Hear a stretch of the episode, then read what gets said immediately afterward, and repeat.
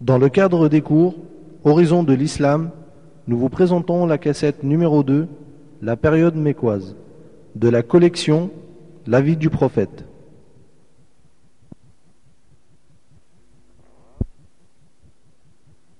الشيطان الرجيم بسم الله الرحمن الرحيم والصلاة والسلام على أشرف المرسلين سيدنا محمد وعلى آله وصحبه أجمعين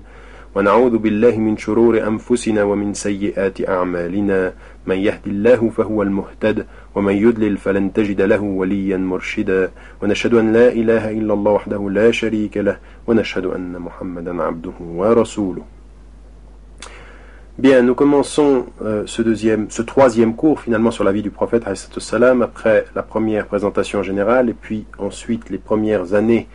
de la vie du prophète salam avant la révélation par justement la poursuite chronologiquement de, euh, des enseignements de la vie du prophète. Et nous savons que c'est à l'âge de 40 ans que le prophète va recevoir la première révélation grosso modo aux alentours de l'année 610 du calendrier chrétien. Et donc le prophète reçoit euh, la première révélation euh, un lundi du 27 du mois du Ramadan. Euh, et qu'est-ce qu'il reçoit? Il reçoit effectivement dans la grotte dont nous avons déjà dit qu'il aimait à s'y rendre pour méditer sur son intérieurement, spirituellement, c'est par cette prédisposition à euh, cet amour de l'exil que Allah a fait en sorte que le prophète se trouve dans cette grotte et qu'il reçoive euh, cette première révélation euh, et dont on sait effectivement que Jibril alayhi salam qui était lui porteur de ce message est venu à la rencontre du prophète salam et lui a dit Iqra et le prophète salam de répondre je ne suis pas de ceux qui lisent. Et il a répété ceci jusqu'à ce qu'il lui récite effectivement les cinq premiers versets de euh, la, sourate 96. بعد أعوذ بالله من الشيطان الرجيم بسم الله الرحمن الرحيم اقرأ باسم ربك الذي خلق خلق الإنسان من علق اقرأ وربك الأكرم الذي علم بالقلم علم الإنسان ما لم يعلم Lis au nom de ton Seigneur qui a créé, qui a créé l'homme d'une adhérence. Lis euh, d'un caillou de sang également. Lis ton Seigneur est le très noble qui a enseigné par la plume, le qalam, a enseigné à l'homme ce qu'il ne savait pas. Eh bien, dans cette euh, première interpellation, le prophète salam lui-même va recevoir cette première révélation. Il va en avoir peur dans un premier temps. Il va être effrayé de ne pas savoir exactement ce qui lui arrive. Et puis, euh, il va s'en retourner, euh, après avoir reçu cette première révélation, il va s'en retourner, retrouver son épouse Khadija, et il dira Zammelouni, Zammelouni, au sens de couvrez-moi d'un manteau, couvrez-moi d'un manteau. Et ce qui est important ici, c'est que euh, c'était un moment extrêmement délicat. Le prophète salam vient de recevoir cette première révélation et il ne sait pas encore comment interpréter justement cet appel à la récitation, cet appel à lui qui ne sait pas lire euh, à réciter, et de recevoir justement lis au nom de ton Seigneur qui a créé, qui a créé l'homme euh, d'un caillot de sang. Donc, lis au nom de ton Seigneur. Première interpellation, le prophète salam revient. Que se passe-t-il à ce moment-là? Une chose dont justement, par rapport à la foi et par rapport à la spiritualité, il y a à réfléchir.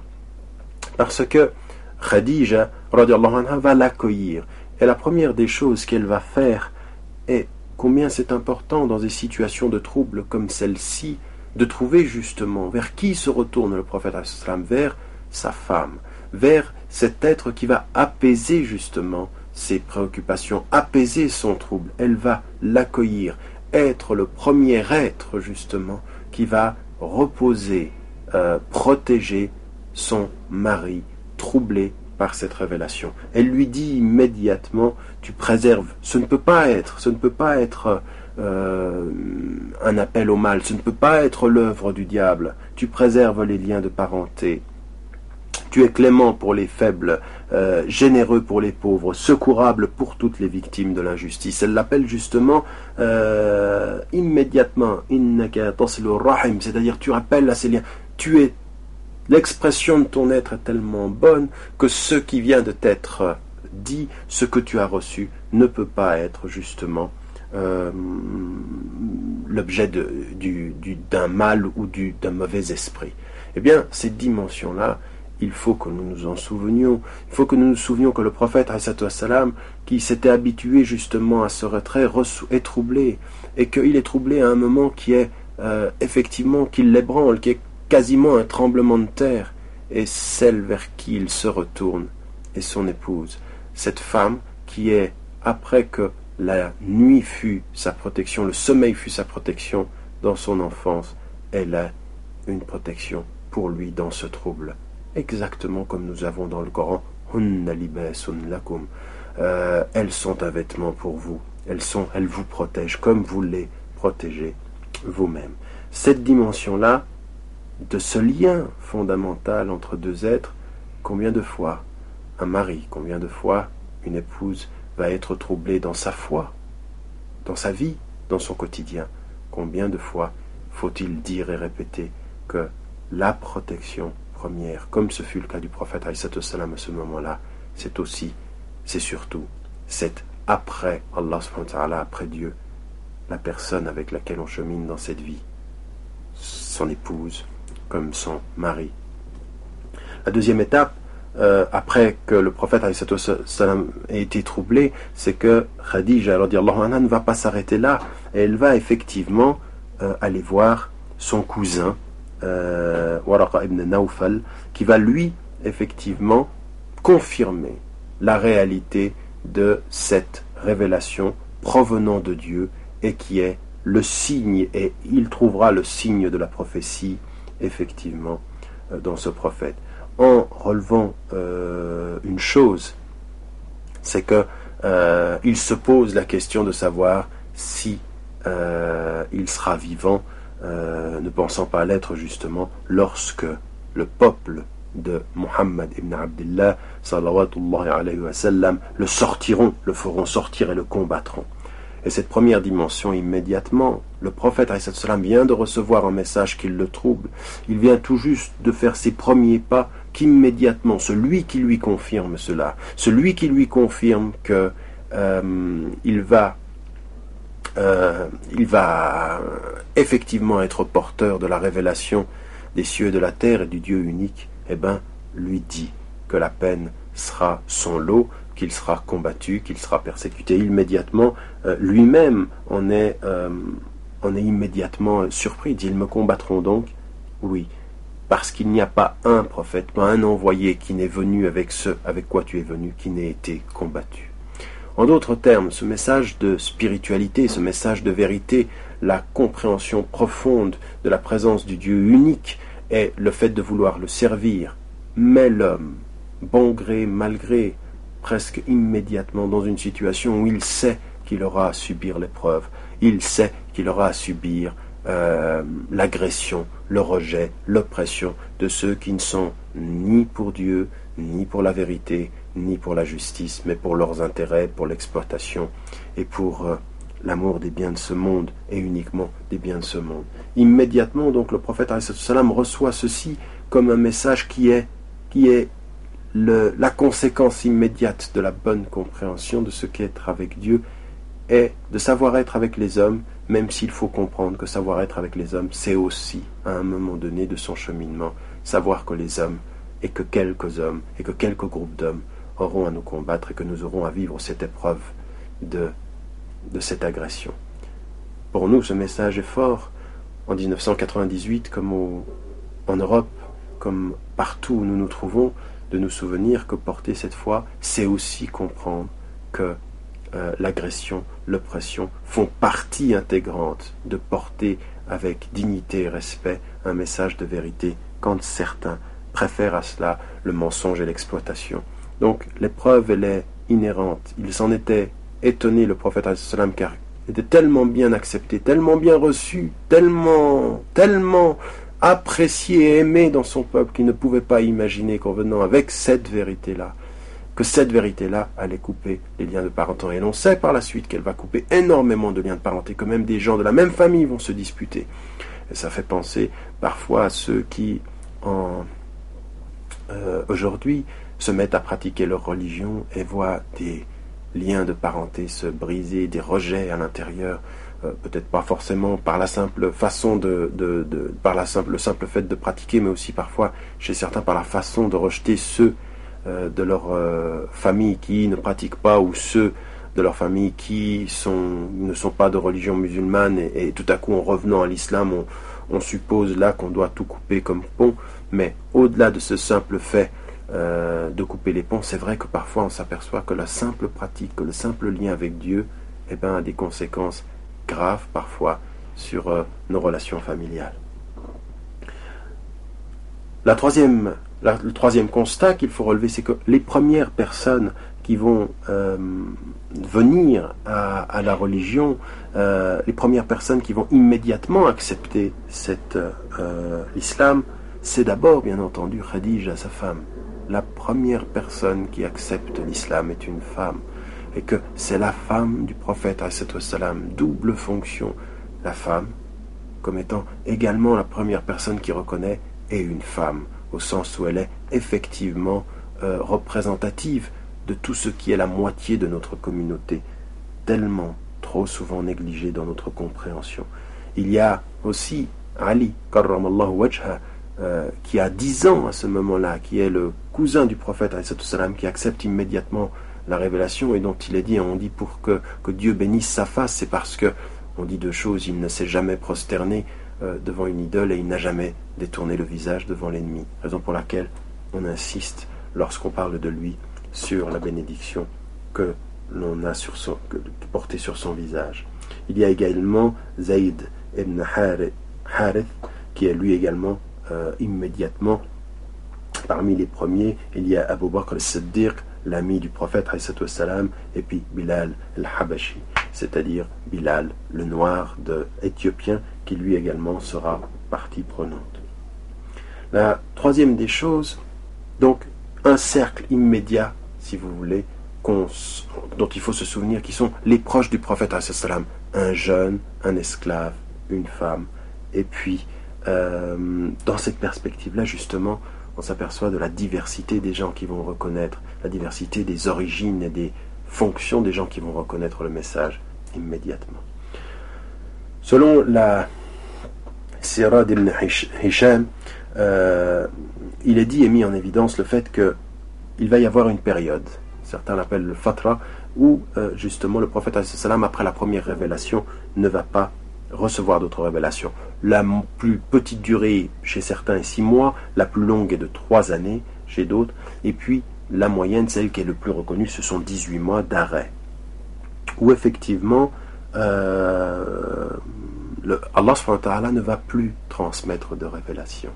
Et c'est la deuxième épreuve. Après la première épreuve qui était ce trouble, il y a la deuxième épreuve qui est la patience, qui est l'endurance. Regardez comment Allah éduque le prophète. On l'a vu avant et on le voit pendant. Il l'appelle et il le voit et il le délaisse, il le laisse, il l'accompagne dans le silence pour le mettre à l'épreuve de ce silence, à l'épreuve de, de cet éloignement, cet éloignement apparent, mais cette présence dans l'éducation du prophète salam. Et cette épreuve de ce silence où tout à coup le prophète salam se sent délaissé au point, disent certains traditionnistes, qu'il pense même à mettre fin à ses jours et qu'il en est retenu. Cette épreuve de la patience, cette épreuve du, du, de la recherche intime et du rapprochement avec Allah où le silence est tellement pesant que la foi doit être d'autant plus grande, d'autant plus profonde. Eh bien, pendant des mois, ce n'est pas simplement des jours, le prophète salam va vivre ceci tout de suite après avoir reçu la révélation. Et c'est la deuxième forte leçon euh, euh, d'éducation à l'affermissement de la foi, qui est, après le trouble, justement, cette dimension de cheminer tout seul. Et ça nous fait penser, et on doit le savoir, chacun d'entre nous, dans notre vie quotidienne, euh, dans notre vie avec Allah, on a des moments comme ceci où il y a ce doute, où il y a euh, ce sentiment qu'on n'est pas à la hauteur, ce sentiment que peut-être Allah euh, s'est éloigné de nous, et, et également cette peine, cette douleur, cette épreuve que nous avons à vivre, eh bien, il faut se souvenir de ce moment-là du prophète qui l'a vécu et qui a été justement accompagné par Allah à mieux comprendre par la suite toutes les épreuves. Sans doute que ces quelques mois ont été dans le trouble qu'ils ont porté nécessaire à toute cette force qui va se dégager et cette détermination qui se dégagera du prophète par la suite. Eh bien pour nous il faut se souvenir de cela dans nos douleurs, dans nos cheminements parfois euh, sinusoïdales ou euh, sinusoïdaux plutôt, où nous avons euh, parfois l'impression de nous rapprocher, d'être très très très portés, très proches de la Subhanahu et parfois très loin, au point qu'on se demande si on n'est pas délaissé. Eh bien, souvenons-nous de ce moment et rappelons-nous que c'est un moment éducatif, formateur, et qu'il faut à ce moment-là montrer ce que c'est que sabr, ce que c'est que la compréhension de l'ibtila, la persévérance, la patience, la patience dans l'épreuve, la compréhension que c'est formateur de notre foi, et que qui ressort de cette épreuve avec la même énergie de foi, celle-ci est encore plus enracinée. Et bien une fois, justement, ou alors qu'il marche, il, euh, justement, euh, Jibril, euh, alayhi salam, se place devant le prophète, salam, et vient justement la révélation qui va relancer le cycle de ces révélations pendant 23 années, où il est dit justement, Ya ayyuhal muddathir, kum وربك فكبر وثيابك فطهر والرجز فهجر Ô toi qui es couvert d'un manteau, toi qui es enveloppé, lève-toi et avertis, et célèbre la grandeur de ton Seigneur et purifie, et purifie ton vêtement. Cette dimension euh, éloigne le mal, donc en l'occurrence, ici, cette dimension de tout à coup, toi, comme fa'ander, lève-toi et avertis. Et à partir de ce moment-là, pendant trois ans, le prophète salam va avertir les gens dans son entourage. Et ce qui nous est dit, c'est que pendant ces trois premières années, le prophète va appeler autour de lui et que pendant trois ans, selon euh, Surah de Ibn Hisham, 30 personnes vont être euh, euh, touchées par cette da'wah, par cette prédication, par ce témoignage et que pendant ces trois premières années, 30 personnes seulement. 30 personnes, c'est dire que nous aussi nous devons réfléchir à cela. Le prophète, salam, ce n'est pas nous et, avec nos qualités et nos défauts, mais lui, avec l'ensemble de ces qualités dont nous avons déjà parlé dans nos cours précédents, eh bien, nous le voyons pendant trois années faire un effort et toucher 30 personnes, porteurs du message des cieux et de la terre. 30 euh, personnes sont sont touchés. Et nous, en 1998, fin de ce siècle en Europe, on aimerait un travail qui touche les gens et nous confondons le travail islamique avec la quantité. C'est la profondeur qui compte, c'est la réalité d'un travail en profondeur qui est l'essentiel. Et si le prophète il lui a fallu 30 ans, 3 ans pour 30 personnes, mais eh il faut comprendre que pour nous ce sera peut-être plus long et qu'il faut avoir la vue longue et que la qualité se mesure et que le, travail se mesure à sa qualité et non pas à sa quantité euh, d'apparence. Ça, c'est un premier enseignement que nous ferions bien de ne pas oublier, comme il est dit à partir du moment où justement euh, le prophète salam commence justement à faire ce travail, un travail de fond, d'enracinement de 30 personnes. Alors on dit souvent qu'il a fallu 13 années à la Mecque pour le prophète pour ensuite pouvoir supporter l'adversité des 10 années et la construction d'une société à Médine. Mais sans doute avant cela, a-t-il fallu ces trois premières années pour consolider chez très peu de ses compagnons euh, finalement une foi pour pouvoir ensuite faire euh, un développement beaucoup plus large et de pouvoir répondre justement à l'appel du Coran euh, qui dit Proclame ce qui t'est ordonné et détourne-toi de ceux qui croient en plusieurs dieux, des polythéistes. Donc, à partir de ce moment-là, vient cette révélation qui lui dit Vas-y, proclame, maintenant c'est le moment. À partir justement de ces premières années d'un travail, finalement, particulièrement euh, euh, restreint, à une échelle restreinte en nombre, mais profonde en intensité. ce qu'on peut mettre également en évidence avec cela encore, si nous continuons, euh, c'est que tout de suite, après que l'appel général lui est ordonné, donc l'ouverture de Darwa, d'une Darwa ouverte, Darwa Amma, eh bien, commence, et ce n'est pas étonnant, les persécutions physiques, les persécutions véritables. Et que le prophète, salam, face à ces persécutions, établit justement en intelligence une nouvelle façon d'éduquer, de transmettre. Et là, c'est une chose que nous devons réfléchir. Le principe de la prédication reste, mais la stratégie de sa présentation au niveau social change. Et que il ne faut pas confondre, quand nous approchons la vie du prophète, les principes et les modes de leur application, les modalités de leur application. Et que si le prophète a eu cet appel-là et que tout à coup viennent les persécutions, eh bien, il prend une stratégie qui va permettre justement de ne pas entrer en confrontation immédiate avec justement ces persécutions ou avec les ennemis de ce message. Et c'est là qu'il commence à donner son enseignement à Dar el-Arqam, c'est-à-dire du nom du compagnon, où il enseigne à ses proches de façon euh, secrète pour ne pas justement se mettre en conflit immédiat dans un face-à-face qui aurait été stérile, qui aurait été inutile, qui aurait été inconsidéré et inconscient avec ceux qui luttaient contre la nouvelle communauté de foi. Eh bien là aussi, ne pas confondre le principe premier, fondamental et fondateur avec une stratégie, et que parfois certains confondent ces éléments-là et pensent que parce que l'on change de stratégie, on change de façon de travailler, on est en train de se compromettre et de trahir les principes. Les principes restent, mais les stratégies, comme nous l'a montré le prophète en tellement de circonstances, salam, changent. Et donc, euh, immédiatement, il lui est demandé dans cette proclamation générale de faire attention d'abord à sa proche parenté. Et appelle tes proches, ta proche parenté. Cette première démarche également est très importante parce que euh, là également, on a une dimension d'un travail qui est un travail qui doit commencer d'abord autour de soi. Alors, ça fait dire et réfléchir cela, ça nous fait nous rappeler à chacun d'entre nous qu'il ne s'agit pas pour nous de compter des milliers de personnes qu'on aimerait atteindre en se disant il y a tant et tant et tant de personnes à qui il faut prêcher, dire, transmettre la réalité de l'islam, et que l'on ferait et qu'on commettrait de ce point de vue-là deux erreurs. La première, ce serait de se contenter, de se préoccuper du nombre, effectivement le nombre de ces milliers de personnes, et en plus de cela, de négliger sa propre parenté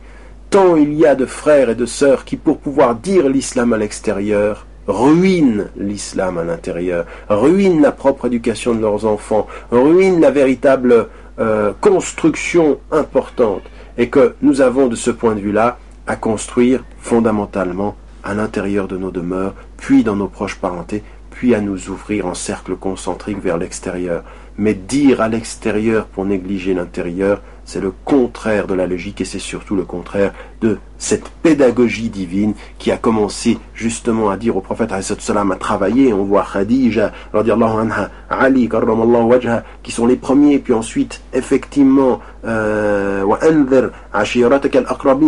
proclame cette, cette dimension de la de, l'avertissement à tes proches, puis également, beaucoup plus largement, Umar, Vas-y, proclame ce qui t'est commandé, ce qui t'est ordonné. Cette première dimension va venir avec une stratégie nouvelle dans la persécution. Et la persécution et l'appel devient important à tel point que les gens de Quraysh aimeraient faire taire ce prophète, aimeraient faire en sorte qu'il ne puisse pas euh, intervenir et qu'il ne puisse pas non plus euh, propager sa foi. Et là, de ce point de vue-là, effectivement, que voit-on Qu'est-ce qui apparaît comme l'un des, éléments de, de, cette persécution? Euh, Le prophète essaye d'appeler les gens et il va les appeler dans un premier temps, euh, comme il le fait avec, euh, avec les gens de Quraysh, et il les appelle pour, pour leur parler d'Allah, pour leur parler contre le polythéisme, pour leur rappeler les dimensions du paradis et de l'enfer, et il se fonde sur euh, est-ce que vous me croyez si je vous dis qu'une caravane vient derrière ce mont Il lui dit oui, car pourquoi Car on sait qu'il est le fidèle. Et donc, il les appelle à Allah en se fondant sur son être, et il trouve effectivement parmi même ses proches des réactions extrêmement négatives, des réactions très euh, de rejet très très fort. Et d'ailleurs, euh, alors qu'il réunit les gens sur, sur le mont, euh, il s'entend dire euh, par celui qui sera considéré et connu comme Abu Lahab, qui lui dit Tabban laka alihada jama'atana euh, que tu sois anéanti, que tu périsses. Est-ce que c'est pour cela que tu nous as appelés, pour nous parler de ton Dieu unique, pour nous parler de, ta, de ton message? Et c'est à cette formule que répond justement le Coran Tabbat yada abi que soit anéanti que périssent les mains d'Abu Lahab. Eh bien, avec toute cette perspective qui s'ouvre devant le prophète d'un conflit immédiat, va effectivement euh, apparaître la dimension de la persécution qui va nous occuper euh, beaucoup dans ce cours, parce que c'est bien de cela dont il s'agit avec la première révélation, avec la première peine, avec le premier trouble, avec la première des, des dimensions de foi qui s'ouvrent autour du prophète dans ses premiers compagnons, immédiatement, plus largement, c'est la persécution, c'est la volonté chez ses contradicteurs d'en finir avec ce message qui perturbe tout, qui met en cause leur, euh, euh, leur hiérarchie, leur structure sociale, leur foi, leurs intérêts et ils envoient pour ce faire, pour que le prophète salam cesse. Pourquoi? Parce qu'ils analysent euh, l'action du prophète comme étant celle d'un homme qui veut prendre le pouvoir ou qui veut s'enrichir. Alors, ce qu'ils pensent, c'est qu'en lui donnant de la richesse, en lui donnant ce pouvoir, il cessera, puisqu'ils ne peuvent analyser ce qu'il fait qu'en fonction de leur propre façon de fonctionner, qui est une façon de fonctionner en fonction des intérêts immédiats sur la terre et euh, liés à la structure sociale, le pouvoir. Eh bien, ils envoient pour qu'il cesse, en lui proposant même de lui donner tout ce pouvoir et ces richesses, eh bien ils envoient qui? Ils envoient son propre oncle en espérant que celui-ci saura lui faire euh, trouver raison et qu'il cessera sa prédication. Et ce sont les paroles célèbres alors du prophète salam qui lui dit Wallahi ya ammi law wada'u shamsa fi yamini wal qamara fi yasari ala an atruka hadha al-amra hatta yudhhirahu Allah aw uhlika duna la taraktu ma taraktu c'est-à-dire Oh mon, oncle, par Dieu mon oncle, s'il mettait le soleil dans ma main droite et la lune dans ma main gauche, afin que je cesse euh, cette affaire, jusqu'à ce que Dieu euh, le fasse apparaître ou alors que je sois anéanti sans lui, je ne cesserai pas. Eh bien, exactement cette dimension-là, cette espèce de détermination du prophète qui dit à son propre oncle, non, vous n'avez pas compris, je suis et je décide de continuer cette action parce que c'est mon lien avec Allah. Il s'agit de foi, de religion, il ne s'agit pas d'intérêt, il ne s'agit pas de décider de continuer ou pas. Donc alors logique, il répond par la logique supérieure qui est la sienne, à savoir de cette fidélité à sa révélation. Pour nous, aujourd'hui, cette détermination du prophète doit être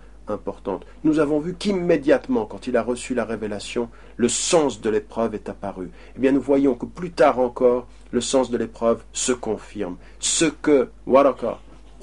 ibn Naufal avait annoncé, à savoir cette espèce de persécution, le fait que son peuple allait le sortir de là où il vivait, eh bien, est en train de se réaliser. Et le prophète, cette fois-ci avec l'ensemble de ses compagnons, se trouve en face de la persécution la plus dure qu'il va avoir à vivre, à savoir celle qui va entraîner des morts, celle qui lui fera voir euh, des femmes tuées, euh, comme Soumaïa, celle qui lui fera voir également Bilal, euh, l'Éthiopien, soumis à des supplices, et, qui lui fera dire Maw'iduna al-Jannah. il lui dit au Bilal, notre rendez-vous, Sabrun Jamil, belle patience, sois patient par rapport à cela, notre euh, notre rendez-vous est euh, est au paradis, c'est-à-dire de recevoir cette persécution. Et là également, si Allah, Dieu ne lui demande pas de réagir et qu'il lui fait que le message est effectivement de subir cette persécution, on s'aperçoit que tout cela est formateur, formateur d'une foi qui, pour dire la vérité, ne répond pas à la persécution, mais la subit, la subit de la façon la plus digne, la plus respectable, la plus forte, la plus enracinée qui soit. Pour nous, ce message est important parce qu'aujourd'hui, quand nous pouvons percevoir dans le regard ou dans les propos de nos interlocuteurs en Europe ou ailleurs, des, propos qui sont, euh, euh, de rejet, de pression, eh bien nous nous rendons compte que le prophète dans son éducation spirituelle à lui-même et à ses compagnons, a vécu ces épreuves-là, et que c'est dans la patience, dans l'attitude digne, euh, constructive, de toujours essayer de se rapprocher, de dire la vérité quand on nous imposerait le mensonge, d'essayer de rester avec ses principes euh, et pour ses principes fidèles au sens de sa foi, sans que cela veuille dire qu'il faille traduire ceci par euh, une oppression euh, ou une, agression ou une agressivité qui répondrait à l'agressivité des autres. Le prophète a éduqué sa première communauté et il s'est fait éduquer lui-même par le Créateur, Allah euh, dans cette espèce de patience qui se façonne, dans cette spiritualité qui supporte pendant de longs mois et de longues années jusqu'à la mort, la négation, le rejet de ceux qui ne sont intéressés que euh, qui ne sont intéressés que par les biens de ce monde, qui ne sont intéressés que par le pouvoir et qui ne veulent surtout pas voir l'ordre social qu'ils défendent, l'ordre social pour lequel ils sont, euh, auquel ils sont attachés, perturbé par quelqu'un qui apparaît être un agitateur. Euh, que va-t-il se passer Justement, c'est que dans cette persécution, euh, on veut lui donner euh, le pouvoir, on veut lui donner la richesse, il refuse. Et donc, c'est qu'au moment, même où il, il fait ceci, la persécution va continuer. Et donc la persécution continue, et le prophète qui voit les siens à euh, Dar el-Arqam continue sa prédication à un niveau intérieur. Et là, on a deux choses qui sont extrêmement intéressantes. C'est d'abord une réflexion très très très très importante par rapport aux situations de persécution vis-à-vis desquelles il faut une patience, une persévérance, comme nous l'avons dit. Mais en même temps, la continuation de cet enseignement à cette petite échelle, la répression, l'oppression, changeant la méthode d'enseignement, mais ne la niant pas. Cela veut dire que, quelle que soit la situation sociale, il faut trouver le moyen de pouvoir continuer à se former d'une façon ou d'une autre. Et c'était cette méthode-là que le prophète a trouvée, comme plus tard dans l'histoire de l'islam, d'autres font trouver des méthodes qui vont être en, euh, en rapport avec le contexte social. Quand il n'y a pas de pression, quand il n'y a pas de, de pression et de rejet, quelque chose d'ouvert, et parfois des situations qui demandent à une réflexion pour avoir une formation qui corresponde au contexte. Et là, de ce point de vue-là, le prophète nous montre une chose très très importante qui est un principe. La stratégie pourra changer, mais le principe demeure. Restez entre vous, continuez à vous voir le plus souvent possible euh, pour pouvoir faire une formation en commun. Il s'agit, pour porter cette foi dans l'épreuve comme dans euh, le bien-être, de garder le contact avec quelques personnes de sa communauté, de se former en groupe, ensemble. Le prophète l'a fait en permanence, il l'a fait en situation de pression. À nous de nous en souvenir, de, de, nous souvenir également de cette continuité dans la formation, à grande échelle ou à petite échelle, dans la persécution comme dans la non-persécution, comme ce sera le cas par la suite quand il sera à Médine. Le prophète continuera ceci. Mais là également, on voit que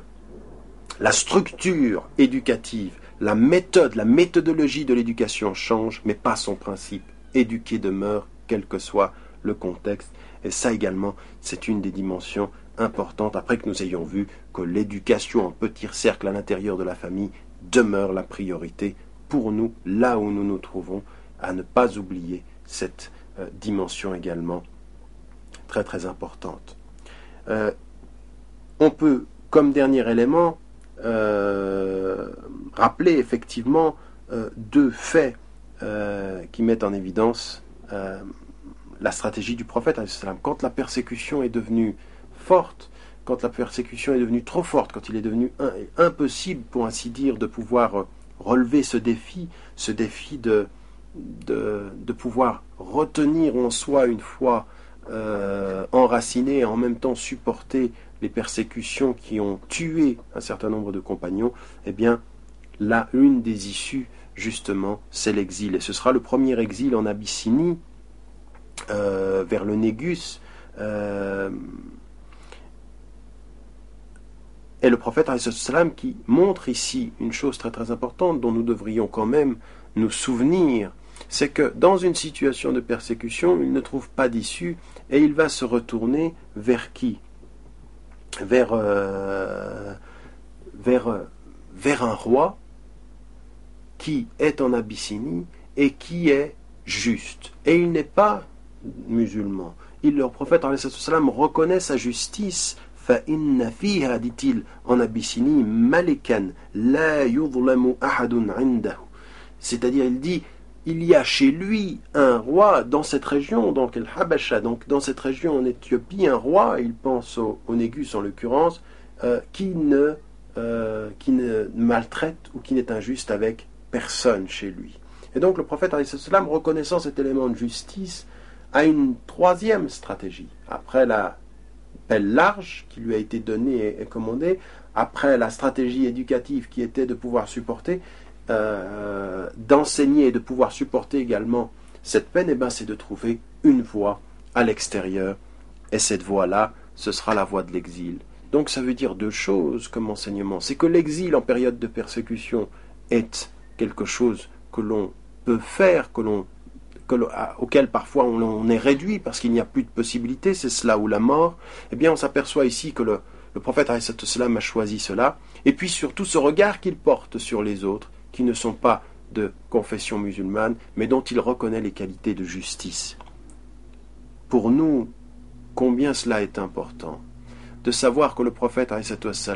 parlant d'un homme qui ne fut pas en ce moment-là euh, de confession musulmane, de reconnaître sa justice, de reconnaître que l'on peut, dans une situation de conflit où on est oppressé, même chez les siens, reconnaître et, et pouvoir s'appuyer sur la justice de celui qui est juste par conscience ou par sa propre ou ses propres références, sa propre foi.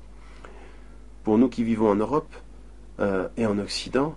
cela est très important, parce que cela veut dire également que l'on aurait tort, que ce serait faussement jugé que de juger que la justice ou le soutien n'est à trouver qu'à l'intérieur d'une communauté que nous entourerions d'un barbelé intellectuel, d'un barbelé euh, spirituel en nous disant c'est une école là que les choses peuvent se passer. Non, il est à l'extérieur de la communauté musulmane des êtres de conscience et de foi, comme le fut euh, le Négus euh, à cette époque-là, sur lesquels on peut effectivement euh, s'appuyer, avec lesquels on peut collaborer, qui peuvent, dans des situations particulières, comme ce fut le cas, comme c'est le cas aujourd'hui, exactement comme ce fut le cas à l'époque du prophète salam, où des, des, milliers de musulmans sont persécutés par des par leur propre peuple, leurs propres dirigeants, leurs propres dictateurs, eh ben, on peut s'appuyer sur des personnes qui sont de conscience et de foi et qui peuvent aider justement à faire apparaître cette vérité. C'est exactement ce que fera euh, le Négus, il, les, il les accueillera, il, dira même qu'il n'y a que la, différence, l'épaisseur d'un trait de différence entre ceux en quoi il croit, lui, chrétien, et ceux en quoi croient les, musulmans qui viendront à lui. Et dans cette dimension-là, effectivement, euh, une reconnaissance très importante par rapport à cela, de la possibilité de faire des alliances, de trouver des euh, personnes, ressources, des personnes, protection avec lesquels on peut collaborer pour faire entendre sur la terre, pour faire entendre là où nous nous trouvons une parole de vérité. Et donc c'est aussi vrai pour nous, là où nous nous trouvons en Europe, de savoir que nous sommes entourés de personnes de bonne volonté. Il suffit euh, aussi pour nous de faire ce travail de recherche et de pouvoir avec eux, par rapport à des persécutions qu'on peut vivre, que certains ont pu vivre dans leur pays d'origine pour les premières générations, mais qu'on peut aussi euh, trouver ici, euh, développer des relations de justice et des, relations de conscience. Euh, là aussi, on a une chose qui paraît très très importante. Il y aura donc deux euh, petites égyres en, Abyssinie. Euh, la première où il y aura 12 hommes et 4 femmes, la seconde, deuxième départ, ils seront revenus parce qu'ils auront eu une mauvaise, une fausse nouvelle, et dans la deuxième, il y a 33 hommes et 11 femmes qui s'en iront en exil, justement, essayer de trouver euh, un peu de paix, un peu de, reconnaissance et de justice auprès de ce roi plus juste que ne l'étaient les euh, dirigeants de la de Quraysh. L'autre élément également, c'est qu'il ne faudra pas oublier, c'est que quand euh, la délégation s'en trouve devant le Négus, là aussi, ce sont les points communs qui sont mis en évidence. C'est Surat al-Maryam euh, qui est rappelé justement euh, et qui est rappelé à, Onégus pour mettre en évidence également que dans cette relation entre deux personnes qui ne sont pas de confession, pour être entendu, pour être compris, il y a aussi à mettre en évidence, plutôt qu'immédiatement ce qui fait ma différence avec l'autre, ce qui est le point commun qui peut nous lier, ce qui est le point commun qui nous lie avec énormément de monde sur cette terre, euh, c'est effectivement cette volonté d'appliquer une justice, d'avoir une conscience du vrai, d'avoir une conscience de la pondération, de la néance, du juste au sens où l'on a envie de lutter contre les exploitations et le déni de ce qui est humain, eh bien, exactement ici, de la même façon, euh, Ja'far qui se retrouve euh, dans cette délégation-là, eh bien, ceux-ci vont citer avec lui, quoi donc Les quelques versets de Surat Maryam qui appellent justement et qui parlent de l'histoire de Isa salam, de Jésus, que peut comprendre l'interlocuteur. Et pour nous, c'est un enseignement important dans notre vie quotidienne ici en Europe. Au lieu de passer notre temps à dire et à rappeler ce qui fait que je ne suis pas ce que vous êtes, peut-être qu'il faudrait que nous réfléchissions aussi dans cette même perspective peut-être parfois que l'on sent d'un exil infectif, intime, personnel, eh ben, dans l'exil par rapport à une société qui nous paraît ne pas avoir les mêmes valeurs, essayer de développer le pont pour être compris dans ce que sont justement les fondements de nos valeurs identiques, parce qu'elles existent, et que c'est souvent notre mauvaise perception ou nos complexes ou les difficultés que nous avons à vivre dans la société dans laquelle nous vivons qui nous poussent à marquer par réaction nos différences quand il faudrait élever par euh, sérénité nos ressemblances. L'effet qu'il y a des valeurs communes. C'est ce que nous montre ici de façon très claire les, euh, les façons qu'ont eu d'agir euh, les compagnons du prophète salam quand justement ils se sont exilés pour se protéger. Et c'est dire encore une fois que s'exiler pour se protéger est une chose euh, possible. Le dernier élément ici, c'est que la persécution n'était pas encore terminée. Non content d'avoir persécuté le prophète salam dans son être, dans ses compagnons, dans la mort, non content d'avoir été tellement loin qu'il ait fallu que certains s'exilent, va venir s'ajouter, pour une période allant, selon certains traditionnistes, de deux à trois ans, un embargo où il n'y aura pas de, de commerce, pas de mariage, pas de possibilité pour la communauté musulmane exilée, subissant un embargo total, de pouvoir, euh, de pouvoir euh, vivre euh, normalement et de pouvoir s'exprimer librement dans leur cadre social. Et là, il faut relever encore une fois le caractère extrêmement formateur de ces années-là, parce que certains mettent en évidence par rapport à la période mécoise qu'elle fut une période où on a affermi la foi, où les éléments de la foi furent révélés, puis ensuite la réalisation sociale a été euh,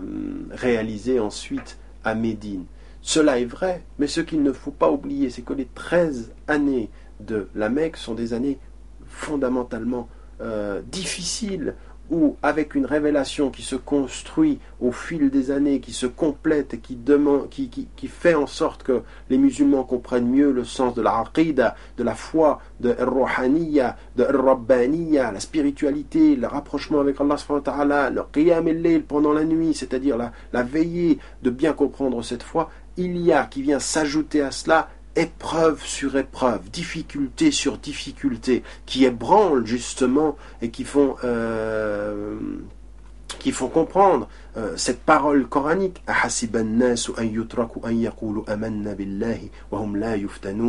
Euh, est-ce que les gens ont pensé que on allait les laisser par le seul fait qu'ils disent nous croyons et qu'ils ne vont pas être mis à l'épreuve?